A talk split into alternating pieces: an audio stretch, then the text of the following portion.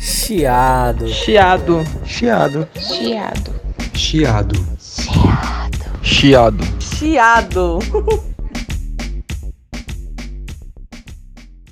Fala pessoal, eu sou o Renan Tavares Eu sou Giovanni Luz, e esse é o seu Chiado.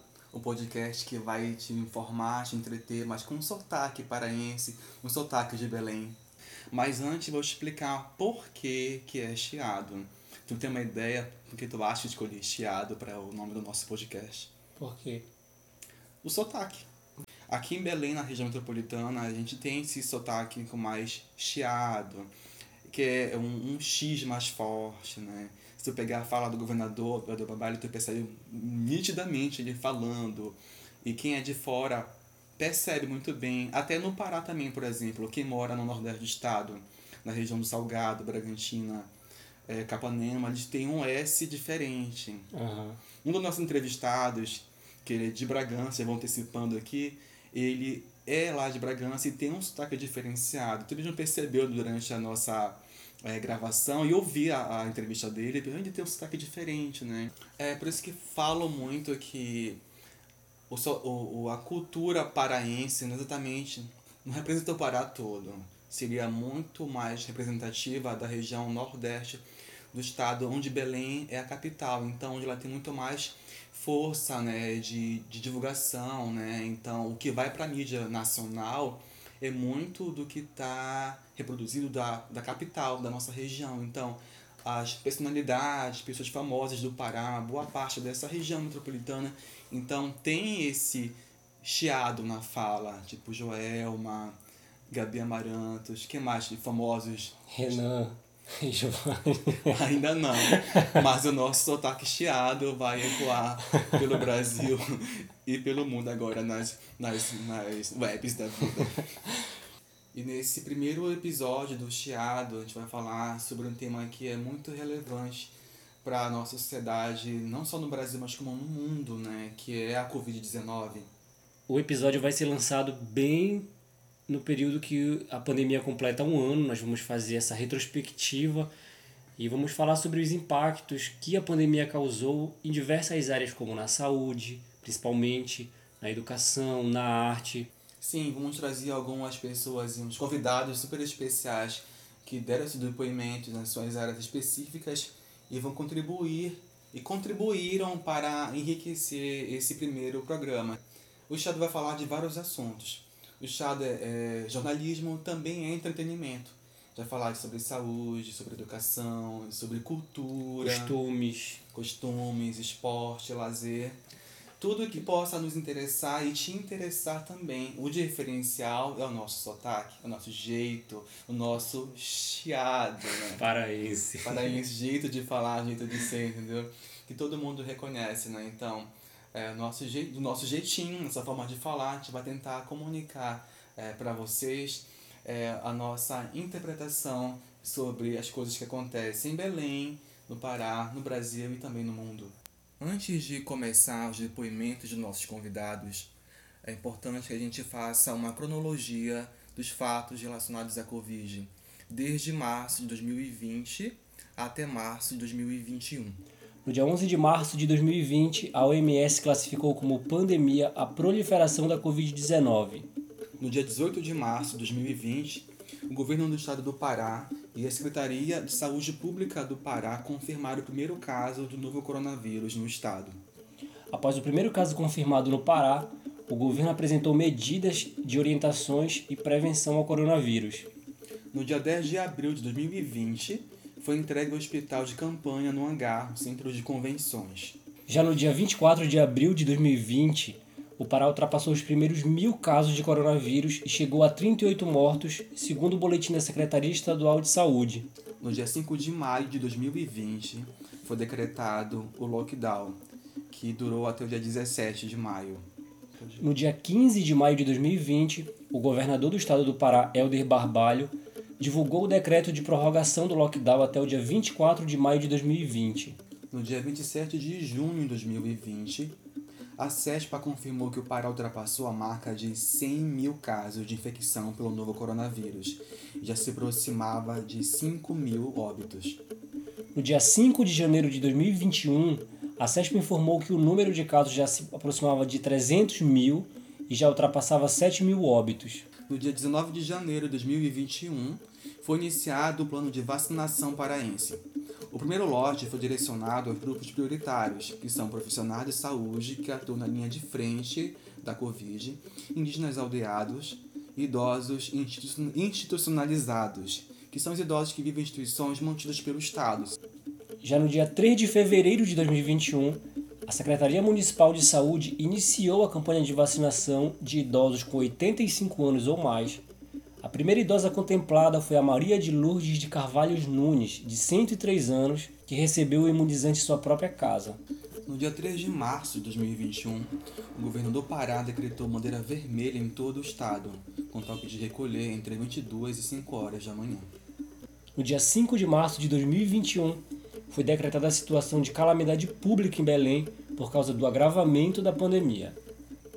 No dia 9 de março de 2021, o governador Helder Barbalho anunciou as novas medidas de restrições para o enfrentamento à Covid-19 na região metropolitana de Belém. Shopping centers funcionariam entre 11 e 19 horas, proibição do funcionamento de academias e cinemas. O toque de recolher foi definido entre 21 e 5 horas da manhã. O comércio de rua ficaria aberto entre 10 horas e 17 horas. E essas medidas entraram em vigor a partir do dia 10 de março, à meia-noite. Para evitar que esta região, que hoje representa o maior percentual de contágio do Estado e, consequentemente, o maior nível de demandas por leitos, possa ser priorizada para construir a barreira imunológica e evitar o avanço para as demais regiões do Estado. No dia 15 de março de 2021, que é a data de gravação desse episódio, começa o novo lockdown na região metropolitana de Belém com a duração de sete dias.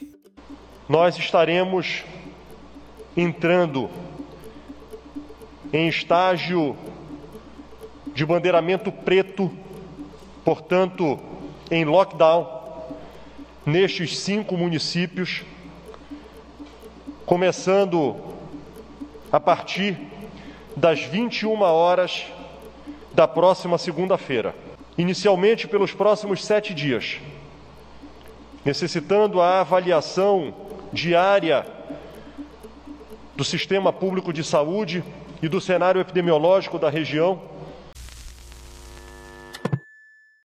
Para começar a falar do, de pandemia, né, de Covid-19, então é melhor procurar alguém da área da saúde né, para poder falar com mais propriedade ou do assunto. Ou seja, alguém que esteja atuando na linha de frente. Exatamente. Então eu pensei dentro dos meus contatos quem poderia então falar sobre isso. Então recorri a essa médica Ana Carolina Trindade. Meu nome é Ana Carolina de Souza Trindade. Eu sou médica, atuo no, na urgência da Unimed da BR desde o início da pandemia. Faço clínica médica lá. Então a, do, a doutora Ana Carolina agora vai explicar sobre os sintomas, né? A gente já está um ano na pandemia, mas é importante então relatar a experiência dela, quais sintomas que ela mais tem vivenciado, presenciado lá no, no, no hospital. Como é uma doença nova, os sintomas são variados. Geralmente a febre, associada a sintomas gripais, dor de garganta, muita dor no corpo, Existem os quadros gastrointestinais também, com diarreia, com vômitos e muita astenia, muita fraqueza. O grande problema é que esses quadros são prolongados. A doença ela dura mais de 14 dias, 21 dias. Então, isso acaba é, demorando mais na, na liberação de alta de um paciente desse e ocupando mais leitos. E hoje nós estamos tendo também outros, outras viroses, né, para completar devido ao nosso clima. Então, é necessário testar mesmo. Qualquer quadro gripal tem que testar, tem que afastar o paciente devido à transmissibilidade, porque o sistema de saúde já está colapsado. É durante esse um ano de pandemia que já, já estamos é, vivenciando, no início eram mais idosos que eram acometidos, que ficavam doentes e iam para o hospital. Eram chamados grupos né, de risco. Só que com o tempo a gente foi percebendo então que o vírus foi se espalhando e pessoas mais novas começaram a se infectar e foram parar em hospitais, adoecendo mais então. É a mutação do, do vírus. E com o passar do, passar do tempo, até crianças também foram também se infectando. E a doutora fala um pouco também sobre isso. O vírus, esse mutante, ele está acometendo sim as pessoas mais jovens. E as pessoas mais jovens estão adoecendo também. A gente não estava vendo isso na primeira onda. As crianças também estão sendo acometidas, mas graças a Deus, devido à imunidade das crianças, ainda tem o sistema imune não muito bem formado, elas não reagem bem a essa, esse Covid, então são poucas que adoecem, mas existem alguns casos graves em crianças também. No início da pandemia, a gente percebia que o vírus contaminava mais pessoas mais idosas, mais idosas ficavam doentes. E com o tempo, essa idade foi caindo. Então, hoje em dia, temos mais gente jovem ficando mais doente de Covid-19? Sim, estamos presenciando uma nova onda, tá? Isso provavelmente devido a essas mutações dos vírus, das variantes. Então, nessa segunda onda, os jovens estão adoecendo mais, a velocidade de inflamação pulmonar é maior e nós estamos precisando de mais leitos, porque os pacientes estão internando mais, eles estão ficando mais graves, sim. Provavelmente pode ter sido pelas aglomerações de final de ano, mas também houve aglomeração aqui em Belém em julho e em outros feriados. Então, dessa vez, deve ser mais pela nova variante mesmo. Então, assim, nesse momento, todas as unidades de emergência, públicas e privadas, estão colapsadas. Nós estamos sem leito até. Pouquíssimos ainda tem no, na, nos hospitais públicos. A parte privada realmente, assim, a dificuldade está sendo estrutural no momento. Nós até temos médicos na linha de frente, porque os médicos, a grande maioria, principalmente os que atuam nas urgências, já estão vacinados, já estão imunizados. Os médicos, os técnicos de enfermagem, toda a equipe de saúde. Nós estamos com dificuldade agora estrutural, de leitos mesmo, que, que, e os casos tendem a subir infelizmente, pelo risco de transmissibilidade dessa nova mutação do coronavírus. Mesmo tendo iniciado o programa de vacinação em Belém e no Brasil, mas está lento, né? E mesmo com a vacinação, as medidas de prevenção devem continuar a serem tomadas?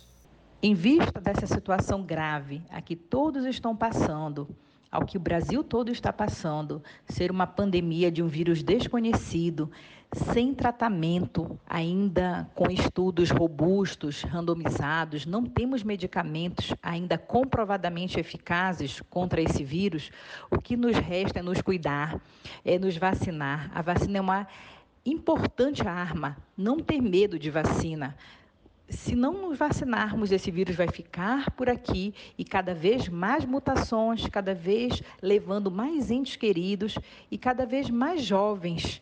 Então, vamos nos vacinar. Enquanto não chegar vacina, temos que nos proteger, usar máscara, usar álcool em gel, não aglomerar, sair só se for preciso. Vamos ajudar porque estamos sem leitos. A rede de saúde não comporta tantos casos ao mesmo tempo. E tudo ainda é muito desconhecido. Renan, agora a pauta é economia. E quem vai falar sobre essa pauta pra gente? Quem vai falar sobre economia é o economista e professor da Universidade Federal do Pará, André Coutrin, e ele vai dar suas considerações em relação aos impactos que a pandemia causou na economia. Então vamos ouvi-lo. É isso aí. Olá a todos, meu nome é André Coutrin Carvalho, eu sou professor pesquisador da Universidade Federal do Pará. Do ponto de vista econômico, Belém não fugiu à regra de outros municípios, de outras cidades polos, de outros estados do Brasil e do mundo. Países do mundo é, é, é, como Estados Unidos, França, Inglaterra, têm sofrido o mesmo problema que o Brasil. Qual é o problema? O desemprego. Se nós pegarmos do início da pandemia até os dias de hoje, a expansão da Covid-19 escancarou velhas anomalias sociais existentes no nosso país. Primeiro, o aumento da desigualdade, da pobreza e, acima de tudo, a diminuição da renda. E quando você tem um problema como esse, decorrente de uma desordem, de um desequilíbrio econômico, é, você acaba cortando o efeito multiplicador. Porque uma, uma vez tendo é, uma diminuição na sua renda, uma vez desempregado, essa família, esse indivíduo não vai poder consumir. Se nós pegarmos os dados mais atuais, que a gente consegue encontrar é, na base de dados do Instituto Brasileiro de Geografia e Estatística, a gente consegue ver que no último trimestre de 2020, o desemprego no país atingiu um quantitativo de mais de 14 milhões de pessoas. Ou seja, é, isso tem um impacto negativo para a economia, mas fugindo desse economicismo, indo muito além para uma análise social, a gente também consegue identificar o aumento da pobreza.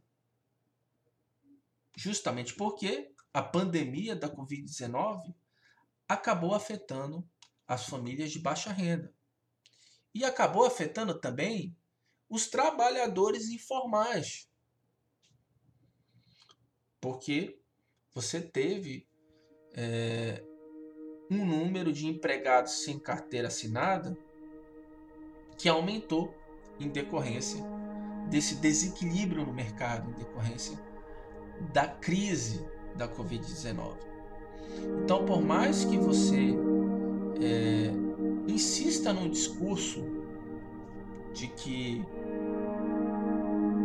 a crise da Covid-19 só tem provocado problemas econômicos, o que a gente observa por detrás desses dados, inclusive pegando dados oficiais de institutos sérios, como a Pesquisa Nacional por Amostra de Domicílios, a PNAD contínua, do IBGE, do Instituto Brasileiro de Geografia e Estatística, você vai ver que os dados encontrados no ano passado, com certeza, vão se manter na média no ano atual, em 2021. Quer dizer, por mais que você é, entenda que a Covid-19 só provocou problema econômico, você vai encontrar, sim, um problema, grave problema econômico reverberando na sociedade por conta de envolver complexas relações sociais. Então, isso acaba ocasionando é, uma série de distúrbios na estrutura social do país, que afeta diretamente as estratificações sociais mais vulneráveis e que acaba impedindo qualquer perspectiva de crescimento do produto, de redução do desemprego, de diminuição da desigualdade social no país. A partir desse momento, o professor André Coutrin vai especificar os impactos econômicos causados aqui em Belém. Em Belém, é, os impactos econômicos, apesar da gente ter vivido uma condução, é, vamos dizer assim, um pouco melhor em termos de gestão, se comparado com o que fez o governo federal na gestão Bolsonaro, ainda assim é, você tem sim um problema que vai se agravar à medida que a vacina demora a chegar por aqui, que é um problema de ordem econômica e social e que acaba afetando desde a pessoa mais rica até as pessoas mais humildes, mais pobres que vivem em Belém. Daí a necessidade de você reformular as políticas econômicas e buscar, de alguma forma, oferecer um amparo social para essas famílias. Bem, e o auxílio emergencial, né? O professor agora vai falar sobre esse auxílio, como ele foi utilizado, para que, que ele serviu, para que, que ele serve e como ele impactou na economia, não só da cidade, mas do Brasil como um todo. Já sobre o auxílio emergencial, a gente precisa entender qual é a finalidade do auxílio emergencial. Essa crise ela tem impactado principalmente as famílias de baixa renda.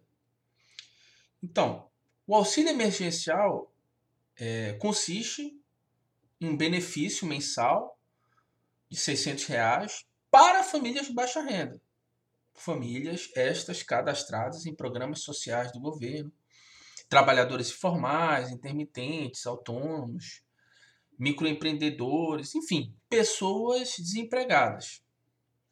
Então, quando o, você tem o auxílio emergencial, ele serve como mecanismo que o Estado brasileiro encontrou para movimentar a economia, ou pelo menos tentar movimentar a economia.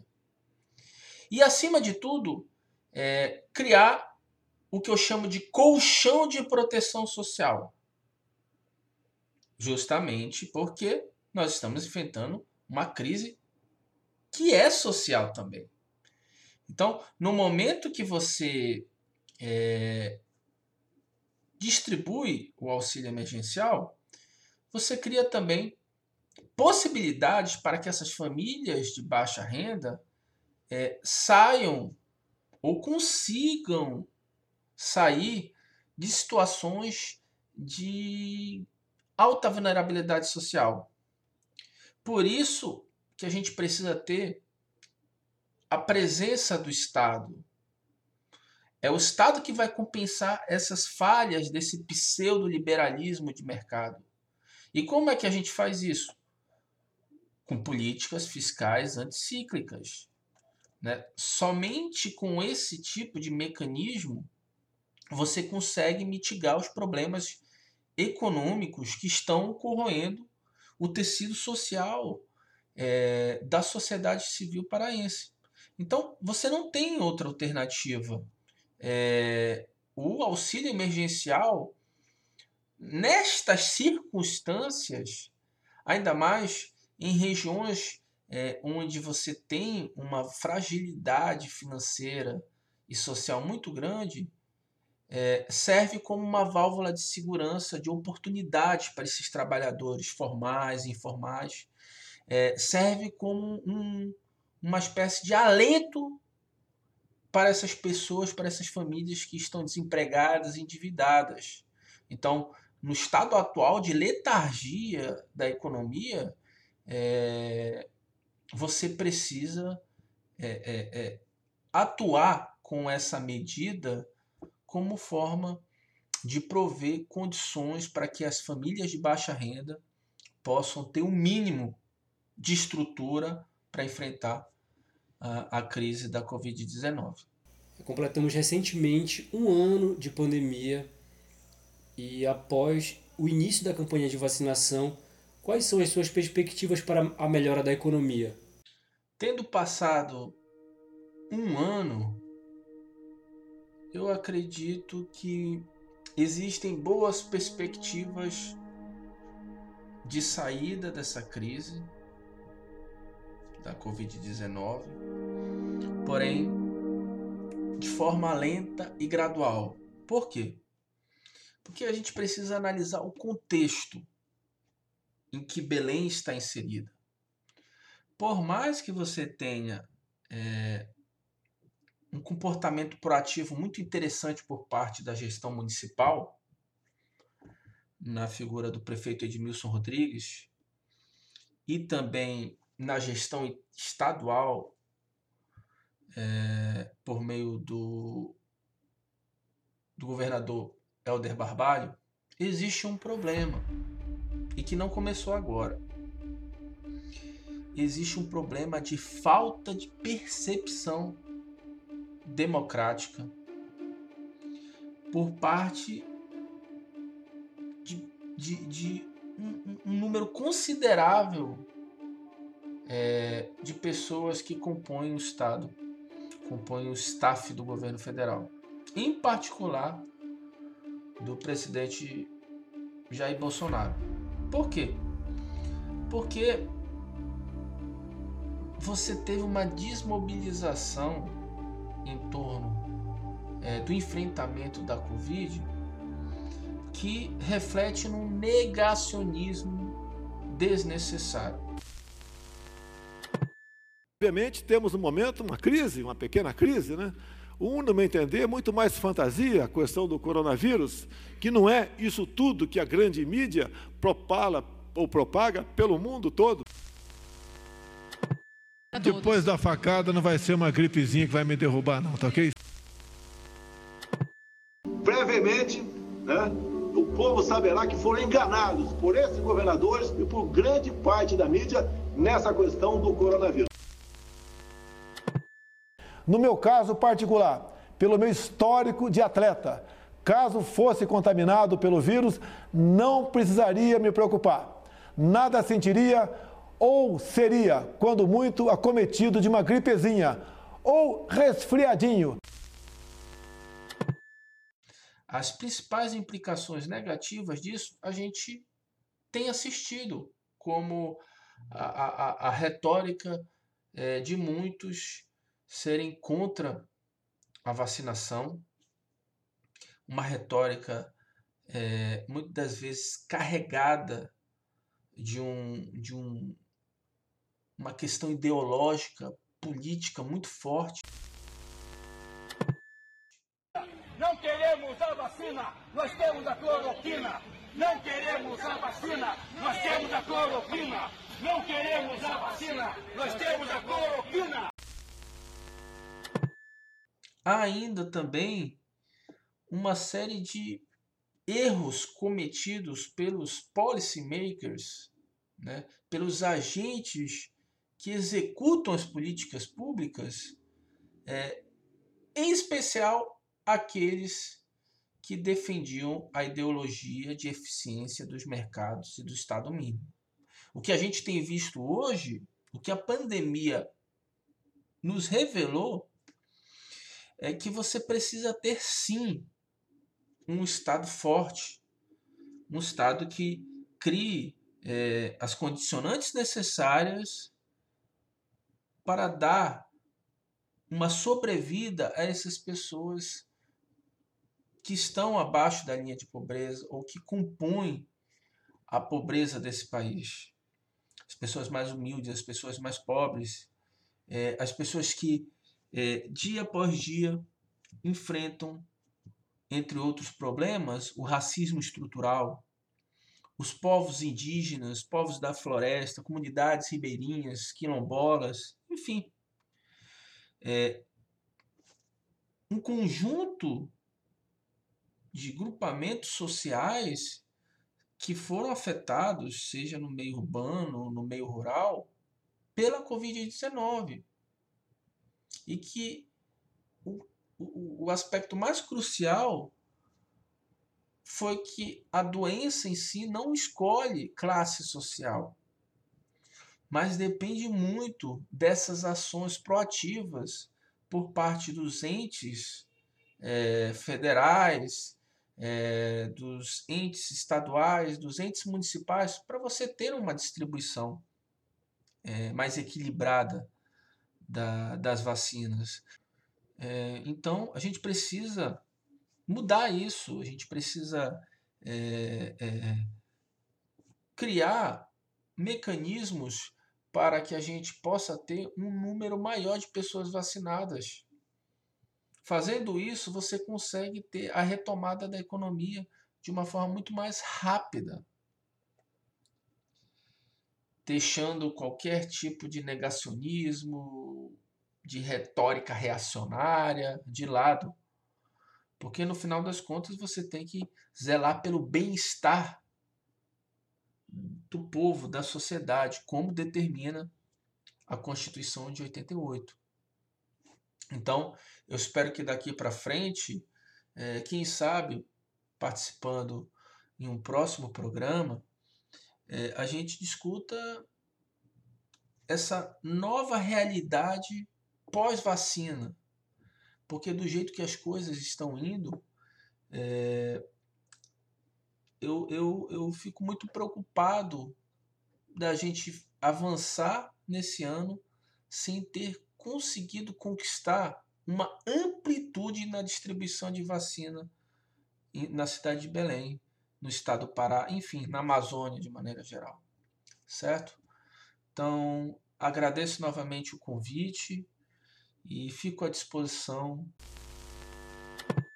Falando em negacionismo, né, tivemos ontem, 14 de março, em algumas cidades do Brasil, várias capitais.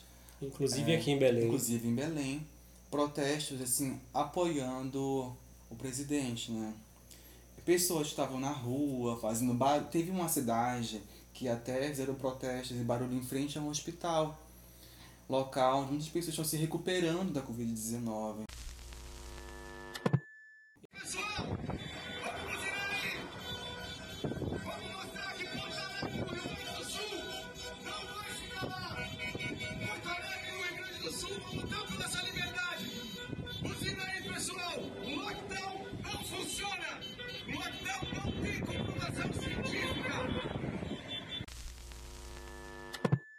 Só para ressaltar que são protestos contra essas medidas de, de prevenção, de proteção, ou seja, contra, o lockdown. Contra o lockdown, que Belém também, que são pessoas que não acreditam que essas medidas sejam realmente, de fato, eficazes. eficazes. Primeiro porque muitos não acreditam na veracidade da pandemia até hoje. Com quase 300 mil pessoas mortas no Brasil, ainda muitos dizem que isso é invenção, então é um exagero, né? Que tudo isso não é por Covid. A gente conhece, né, pessoas aqui próximas a nós, Sim. sem citar nomes, né, que a gente sabe que tem uma dificuldade em aceitar a realidade. Por isso é o negacionista, né, que ele não aceita, ele nega a existência, nega que a ciência realmente vai te dar a resposta. Ele acredita em medicamentos milagrosos. Acredita em corrente do WhatsApp. Em corrente do WhatsApp. Quer dizer, são várias fontes de desinformação.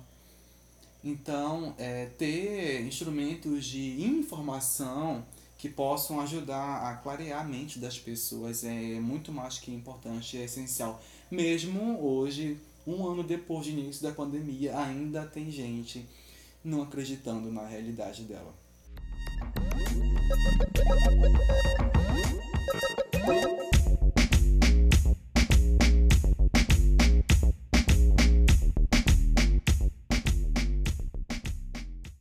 E ainda na pauta de economia, a gente também trouxe um outro especialista, o José Raimundo Trindade, que também é economista.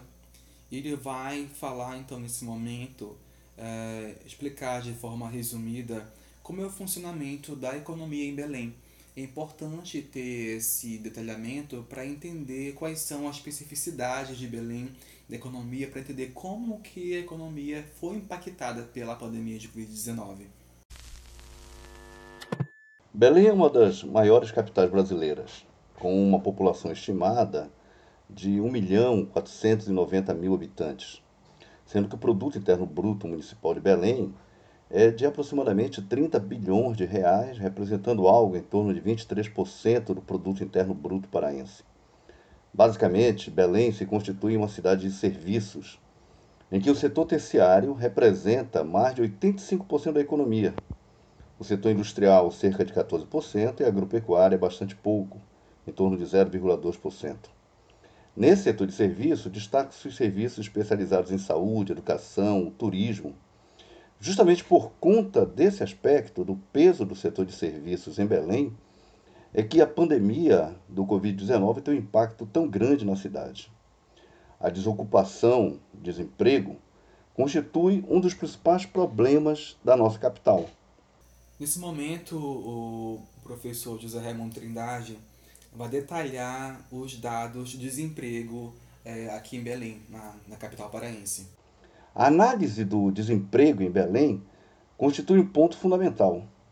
Nos últimos meses, ainda em virtude da crise da pandemia, as taxas de desocupação em todo o Brasil apresentaram um aumento muito intenso. Segundo o IBGE, nós temos hoje aproximadamente 14,7% de pessoas desocupadas no país, o que dá aproximadamente 14 milhões de pessoas que estão buscando emprego e não conseguem. Entretanto, mesmo antes da crise sanitária, o município de Belém já vinha apresentando taxas problemáticas de desocupação e bem mais elevadas que o Brasil. É o que indica, por exemplo, os dados referentes a como se evolui a partir da Pesquisa Nacional por Amostragem Domiciliar a desocupação em Belém. Então, assim, no primeiro trimestre de 2015 ainda, a taxa de desocupação no Brasil era de aproximadamente 7,9%, enquanto que em Belém era de 13,6%. No primeiro trimestre de 2020, 22% dos jovens paraenses e belemenses estavam desempregados, sendo que em Belém essa taxa alcançou 25%. Os dados da Pesquisa Nacional por Amostragem Auxiliar, divulgados pelo IBGE, referentes a, ainda ao final do ano passado, nos dão um dado bastante preocupante em relação à situação da, da força de trabalho em Belém. A força de trabalho ocupada em Belém correspondia a aproximadamente 676 mil pessoas, entre, com um nível de ocupação em torno de 55%. Porém, nós tínhamos um dado em termos de população desocupada muito elevada. 102 mil pessoas desocupadas, uma taxa em torno de 13,2%. Se considerarmos os desocupados e subocupados por insuficiência de horas trabalhadas em Belém, nós temos algo em torno de 26,1% de pessoas nessa situação, o que, portanto, nos dá uma situação bastante difícil para nossa capital. No ano passado, em 2020, havia aproximadamente 60 mil mulheres desempregadas, o que representava uma taxa de desemprego no setor feminino de 16,2%. Simultaneamente, aproximadamente 42 mil homens estavam desocupados, o que representava uma taxa de desocupação entre os homens de algo em torno de 10,3%. A população jovem ela foi a mais atingida em 2020 pela desocupação.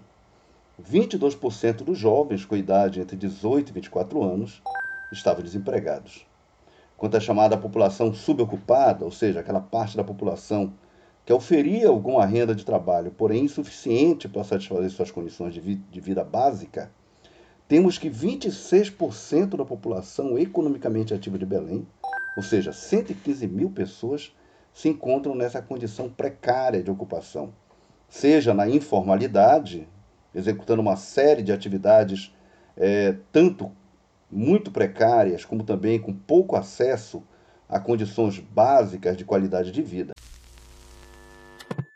E além desses impactos econômicos, o professor José Raimundo também fala sobre o auxílio emergencial em Belém. Ele vai explicar para a gente como que o auxílio impactou positivamente a economia da cidade durante esse momento da pandemia.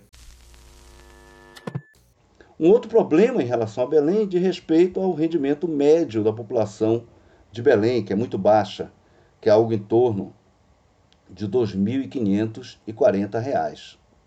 Durante a pandemia, a pobreza e a desigualdade na capital do Pará podem ser dimensionados pelo montante de pessoas que foram envolvidas pelos chamados programas de transferência de renda, né, em particular a chamada renda emergencial. Esse auxílio emergencial, como parte das políticas de resposta à pandemia do Covid-19, que tinha o um valor em torno de 600, 600 reais, transferiu entre janeiro e julho do ano passado aproximadamente 1,07 bilhões de reais e beneficiou aproximadamente 545 mil pessoas em Belém. Além disso, é importante notar que uma outra política, a política do Bolsa Família, que atingia uma quantidade em torno de 121 mil pessoas, e o chamado benefício de prestação continuada, que atingia aproximadamente 57 mil pessoas, também foram dois elementos muito importantes para que a situação econômica em Belém não fosse tão deteriorada né, é, no ano, no, nesse período de pandemia. Né? Por último, é importante sinalizar que há uma população muito expressiva de Belém que já há algum tempo basicamente é, vive do processo de transferência de renda e por isso esse elemento da transferência de renda é tão fundamental.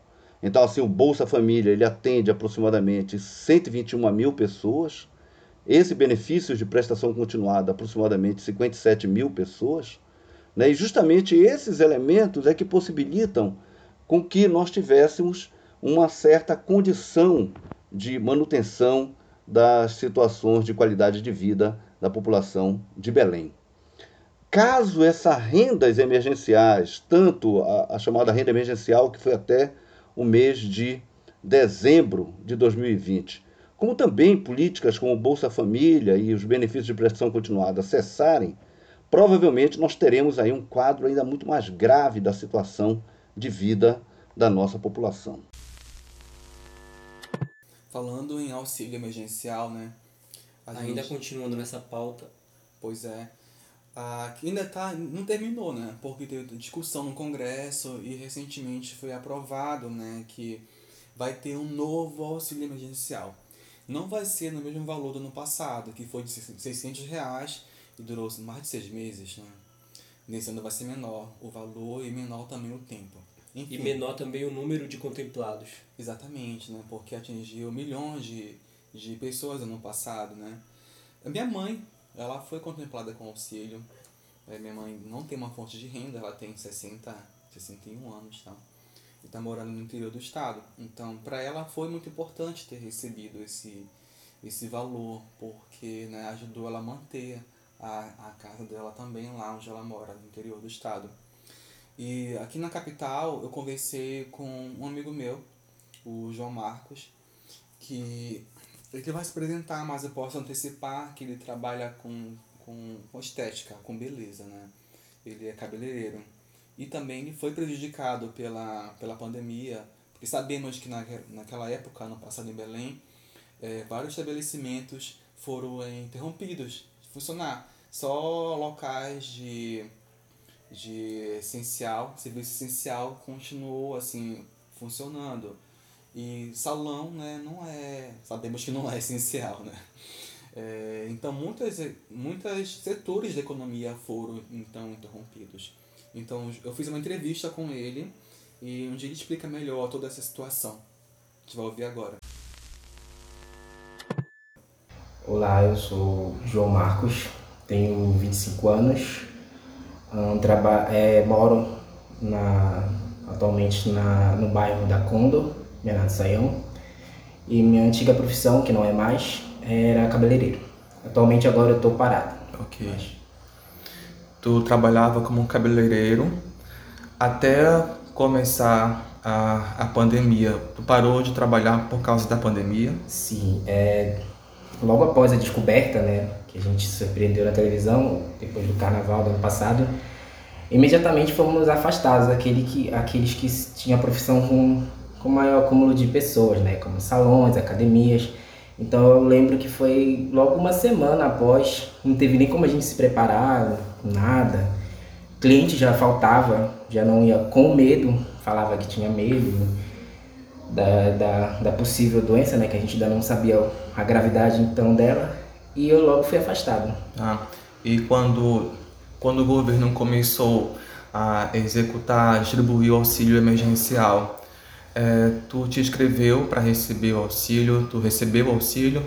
Sim, é, logo que se passou né, isso, da, da possível ajuda do governo, ah, é difícil porque tu não acredita muito, tu fica meio receoso, será que vai, será que não vai? E eu fui meio que com, vamos ver, né, vamos fazer uma, uma sorte. Mas graças a Deus aceitou, eu coloquei meu nome, meus dados, tudo, porque realmente eu precisava. A gente tava Foi, foi a tua única fonte de renda, o auxílio, porque trabalhava então- no salão, né? É, como é, mulher vaidosa, né? Então eu tive umas ligações de, de clientes que pediu para ir na casa, mas sempre tomando todos os cuidados, Sim. precauções. Eu ainda conseguia ter um dinheiro por fora, mas se for ser sincero, A tua fonte oficial, que era o fonte salão, oficial, que era o salão, quebrou bastante, porque era aquele dinheiro toda semana, que era toda semana que eu recebia, Uhum. né? Fechava o caixa e, a- e infelizmente era por mês, tinha que ser mudado. E com a ajuda do auxílio. Não vou Sim. mentir que ajudou, ajudou muito sim. Sim, sim. Se não fosse, então, o auxílio, tu não teria outra, condi- outra fonte de renda. Eu acho que não. Talvez se eu insistisse muito, ligasse, perguntasse se queria uma, um, um processo químico que fosse mais barato, até Uhum. fazia promoções de hidratação, essas coisas tudo, para tentar ganhar um dinheiro. Certo. Infelizmente a gente foi pego de surpresa. E agora que acabou a primeira fase do auxílio, o governo está discutindo a possibilidade de ter um novo auxílio. Neste momento, tu tá trabalhando? Olha, ah, como carteira assinada, né, como num lugar fixo, não. Eu tô, eu aderi a essa coisa de trabalhar por fora, por conta própria. Tá mas ainda agora? Eu tô, não, eu tô ainda trabalhando como cabeleireiro, Ah, sim, ainda tô sim. nessa profissão. Só que é, já deixamos os currículos para ali, um aqui, um ali, para tentar outra coisa, né? Mas ainda ainda tá, ainda tá muito cedo, a vacina chegou agora, ainda não tô criando expectativa para nada, assim. Falando, Mas graças a Deus tá. tá bem. Falando em vacina, começou agora, né? Tem mais de um mês que a campanha de vacinação foi iniciada. Tem os grupos prioritários, tal. Não tem por enquanto uma perspectiva da, do grupo da nossa idade ser, ser vacinado. Mas qual a tua expectativa então para para pós-vacinação com relação ao trabalho? Para a tua realidade, para o teu trabalho, é de ter um voltar na tua profissão? Sim, eu acho que parado, como, posso, como eu disse, né? Parado não dá para ficar e até então ajuda em casa, tem que ter as contas para pagar, que infelizmente, né? Elas têm que estar aí. Mas eu acredito que não vai ser de um como era antes, eu ainda creio que as pessoas não vão ficar muito receosas para sair, mas eu acho que vai melhorar muito sim. Saber que a gente vai poder voltar, poder se comunicar com as pessoas de novo, tra- trabalhar todos os dias, que é o bom. Já estão fazendo isso, né? Mas quando a gente tiver a certeza da pós-vacina, eu acho que vai ter um pensamento de segurança, de autoconfiança e de esperança também, né? Que é o que a gente está querendo Verdade. nos dias de hoje. Tá bom, obrigado, Marcos.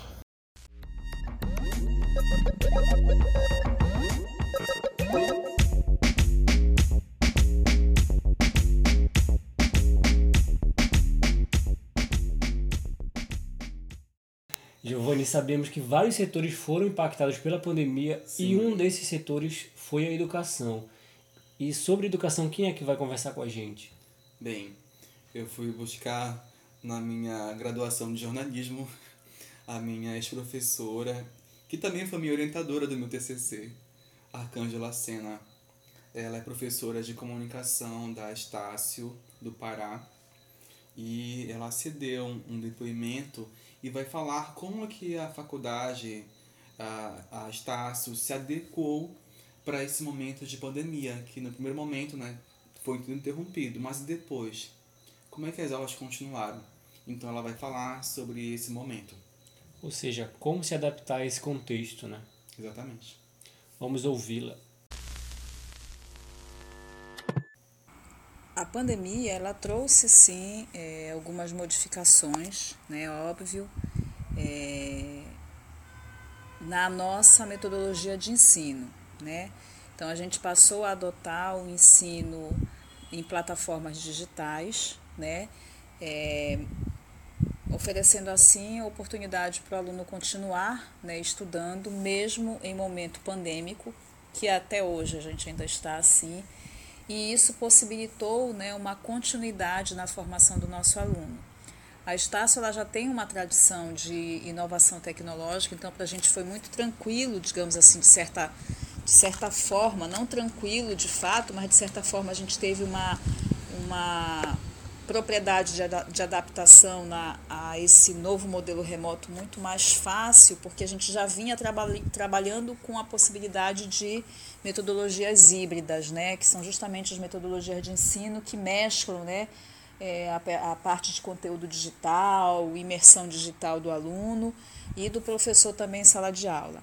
É, o impacto ele é sempre de mudança, né? Então toda mudança ela também é um desafio e foi um desafio para a gente, óbvio, né?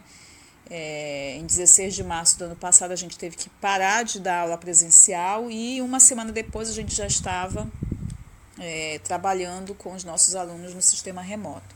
Então esse foi o, o, o impacto que a gente realmente mais sentiu. Ela falou então como foi para estar se adaptar a esse momento falando de educação, né, de metodologia de ensino. Mas perguntei para ela também como qual a expectativa dela com esse início de vacinação. Como vai ser agora daqui em diante? Como vai ser depois da vacinação? Ela vai falar então sobre essas expectativas é, para o pós-vacinação ou pós-pandemia.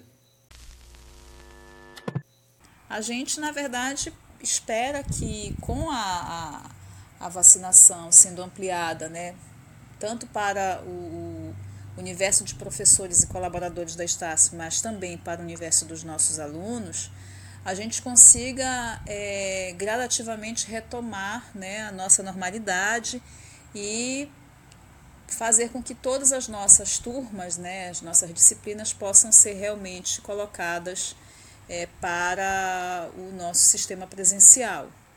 Mas a gente também entende que a pandemia ela acaba, acabou gerando novas possibilidades. Né? Então, hoje nós temos um aluno que, na maioria das vezes, até prefere estar assistindo aula é, na segurança da sua casa, né, para evitar, inclusive, qualquer tipo de contaminação. Eu acho que mesmo com a, a vacina né, sendo aplicada na maior parte da população, a gente ainda vai ter que ter alguns cuidados, né? Porque é, se faz necessário e são recomendados, inclusive, pela própria Organização Nacional e a Organização Mundial da Saúde. Renan, a gente percebeu aqui, né? Lá uma instituição particular, né? A Estácio. Então a instituição teve que ser fechada, assim como um todo de educação, né? E, só que existe uma grande diferença quando a gente fala em educação privada para uma educação pública. pública, né? Como ela disse, tiveram esse, essa, não facilidade, mas já tinham tecnologias, porque lá também tem um ensino já remoto, então uhum. foi um ensino híbrido, né? Mas a gente sabe que não é a realidade de todas as instituições de, de ensino e na realidade de todos os estudantes de, né, também. Exato. Até porque numa instituição particular já tem uma certa estrutura, já tem uma certa adaptação. O que eu consigo observar, a partir da minha perspectiva, é que todo mundo foi jogado para o ensino online, sem ter um preparo prévio. Ninguém teve, né? Sem ter um preparo prévio, sem ter estrutura, nem todo mundo tem tecnologias, nem todo mundo tem dispositivos para acessar a internet. Como é o caso do nosso entrevistado Marcos Silva.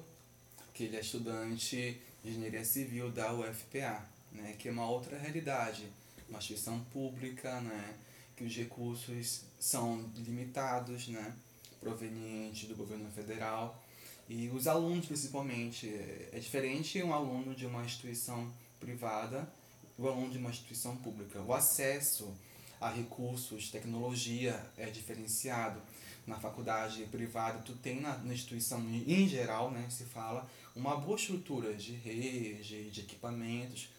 E por mais que eu não tenha todo esse equipamento em casa, mas ele tem um acesso na instituição, né? Já no, no privado não, né? E o mar no, no público, público, desculpa, no público não, né? Não é bem a realidade de todo mundo, né? Existe, claro, que tem acesso, mas não é a realidade da maioria de estudante. Então, eu conversei com o Marco Silva para ele falar como foi a experiência dele nesse período, né, como estudante de uma instituição pública, como é que ele se adequou para esse momento. Será que ele conseguiu estudar? Será que ele conseguiu acompanhar? Será que ele teve aula durante esse período? Levando em consideração agora. que é uma universidade pública federal. Exatamente. Quais são as experiências dele? Então ele vai. Ele relatou para mim, na verdade, numa entrevista, a gente vai ouvir agora.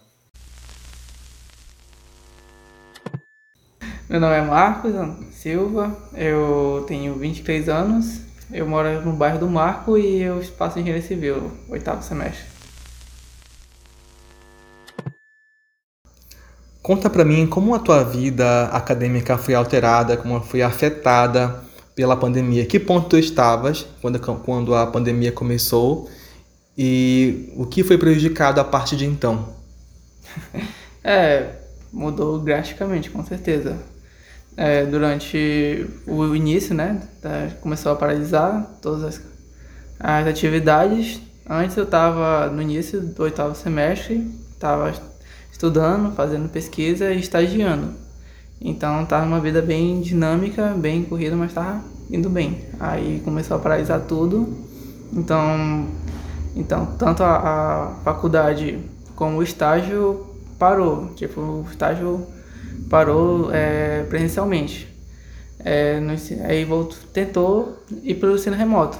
Consegui é, fazer o estágio por um, um mês, assim, mas depois a atividade pararam por causa que as, as, os projetos, as obras pararam de uma vez. E as aulas, assim, é, disseram inicialmente que ia ser só duas semanas de paralisação, que, que na verdade está até hoje paralisado. e foi um período, assim, bem difícil também, justamente pelo impacto na notícia de uma pandemia, ansiedade, tudo, isso afetou bastante, assim. Então mudou drasticamente, passei um bom tempo basicamente fazendo nada. tá, então isso começou, lembro no FPA, dia 19 de março começou né, a primeira suspensão, aí depois em abril, com viram que realmente estava mais sério do que pensava, aí prorrogou por tempo indeterminado e estamos até hoje. Uhum. Aí depois de quase um ano sem aula presenciais, é, é possível analisar como foi o teu rendimento nesse período? Porque foi assim, né? Teve um tempo que teve nada, mas depois com a, com a, a UFPA adotou o ensino remoto emergencial a partir de agosto, né? Ou set, agosto e setembro. Isso. Aí tu aderiu a esse ensino remoto emergencial e se tu aderiu, como é que foi o teu rendimento desse período? Sim, eu aderi. Na época eles deixaram como opção se a gente teria quisesse fazer a, o ensino remoto ou trancar o curso e esperar aguardar até voltar às aulas presencialmente. Aí na época não tinha ideia de quando é que ia voltar e como já está no final do curso, na verdade eu não gostaria né, que fosse online, né? Mas como já está no final do curso e é, já estava tendo uma classe bem grande, tipo, já tinha passado, sei lá, uns 5, 6 meses já paralisado. Então, e eu optei por fazer o ensino remoto, mas não. Eu considero que foi sim uma, uma rendimento bastante abaixo do que do presencial, com certeza.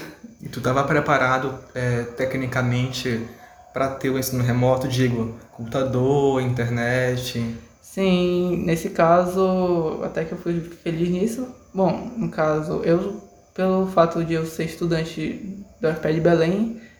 Anteriormente eu não morava em Belém, eu morava em Bragança. Então, no caso, eu moro minha cidade de Bragança, eu vim para estudar. E durante o período inicial da pandemia, eu passei um período em Bragança. Infelizmente lá não era um ambiente muito bom para estudar.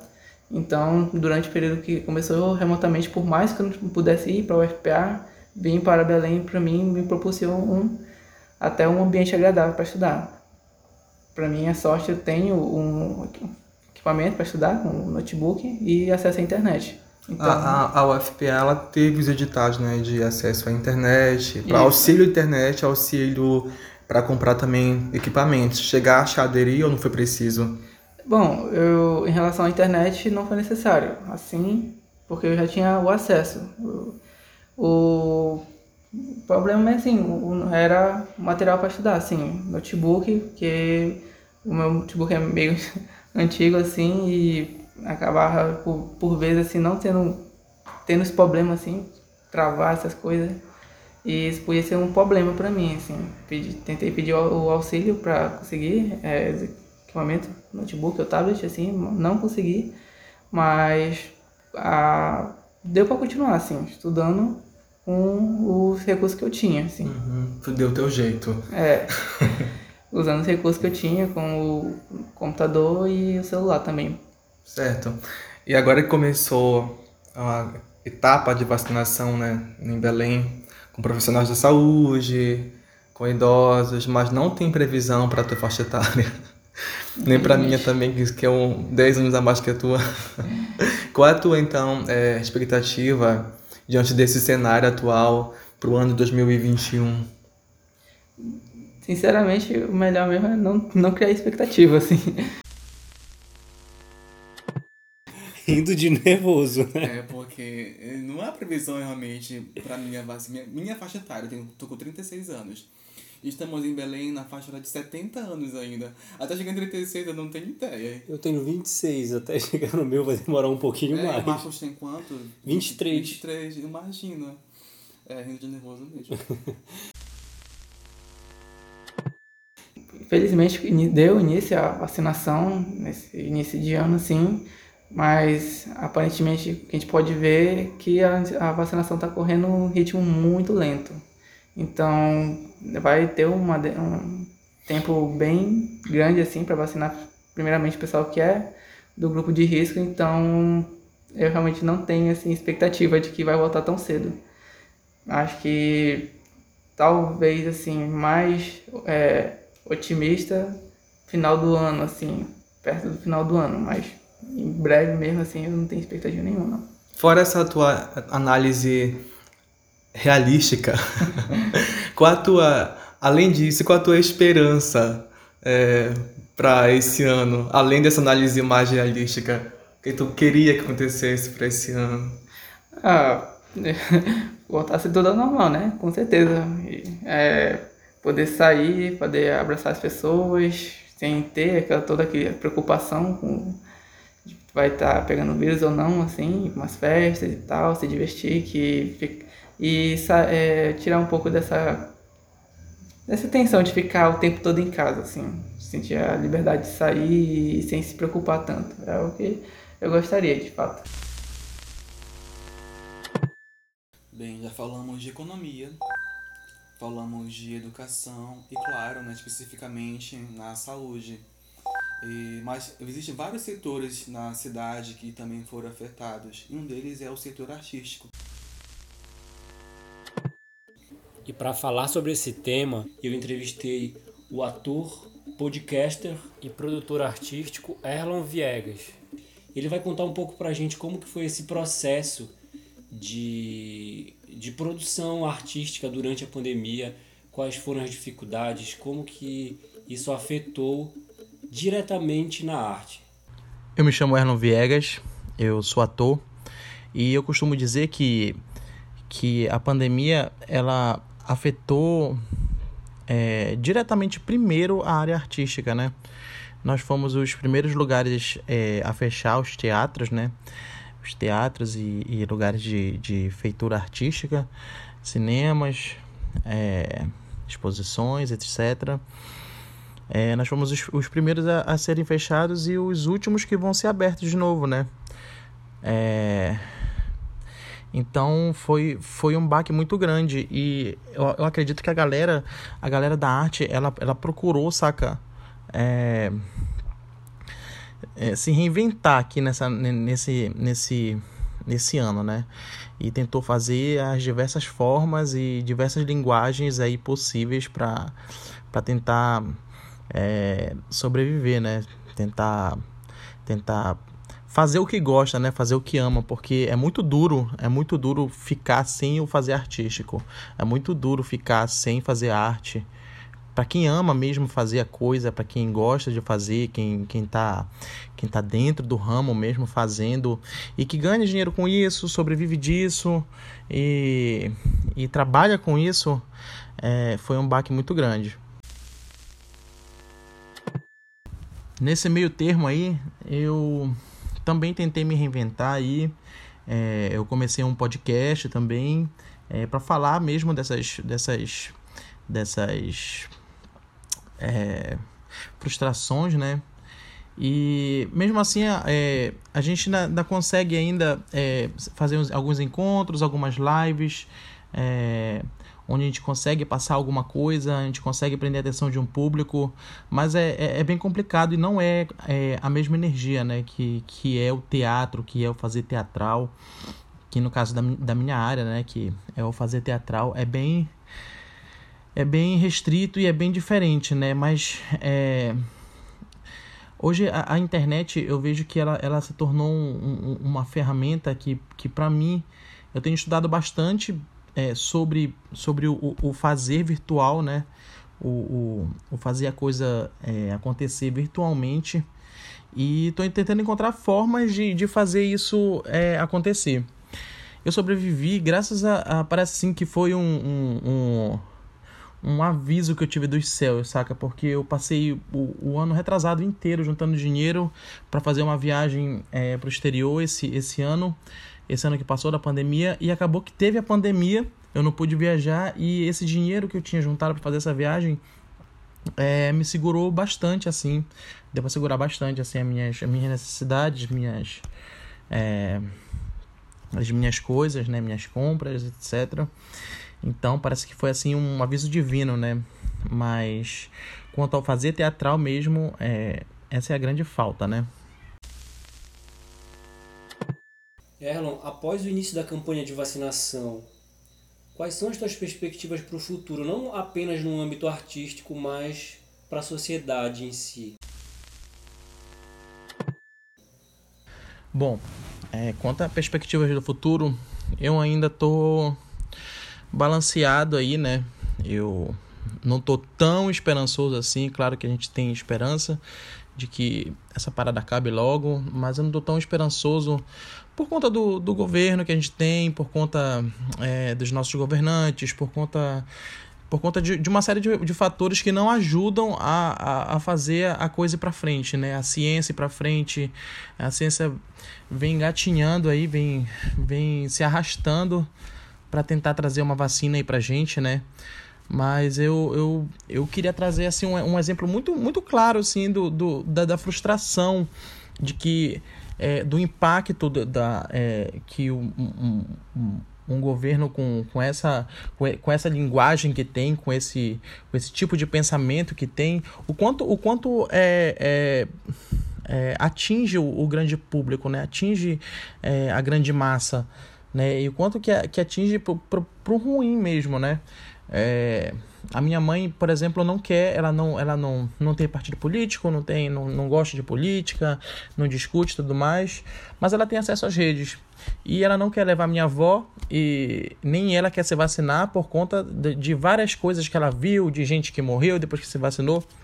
Enfim, é, fake news, é, vive recebendo fake news de, de bolsonarista, de, de páginas bolsonaristas, e enche a cabeça, enche a cabeça dela, e, e com isso eu noto que, que, que a parada do, do, da necropolítica, saca, cumpre o seu papel, né? Que é exatamente isso que, que é, ela, ela vem trabalhar, né?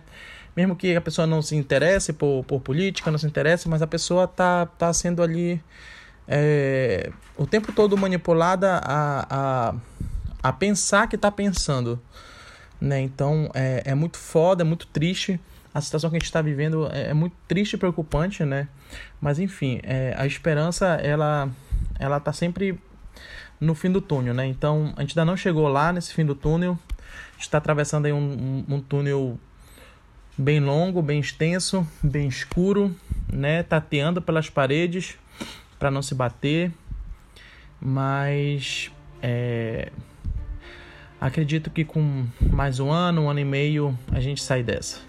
se Deus quiser, e a gente volta a fazer nossa arte, volta a fazer o que a gente gosta, é, de forma. Ai, de forma.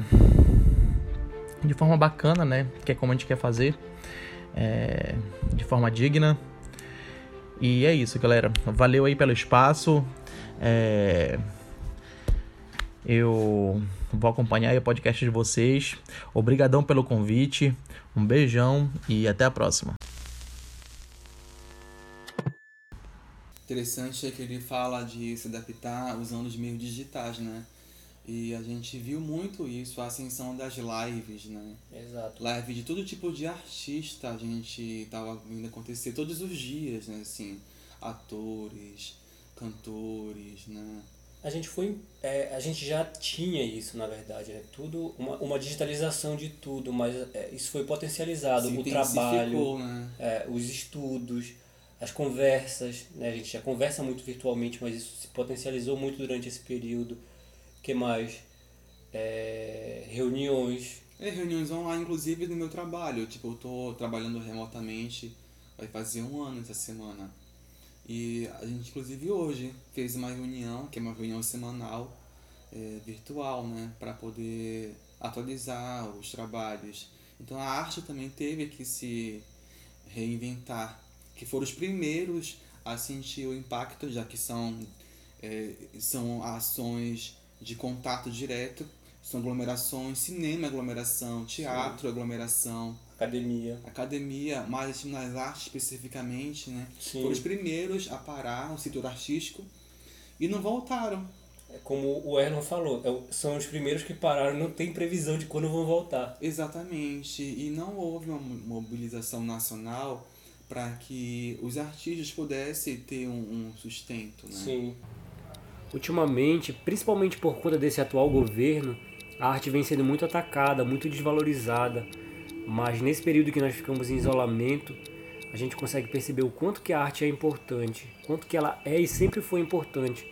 Eu tô falando da arte em todas as suas vertentes, né? Fico pensando o que, que seria de nós sem a arte. Fica aí o questionamento: o que seria de nós sem a arte? E voltando um pouco para o assunto de, de digitalização do trabalho, dos estudos, enfim, de tudo.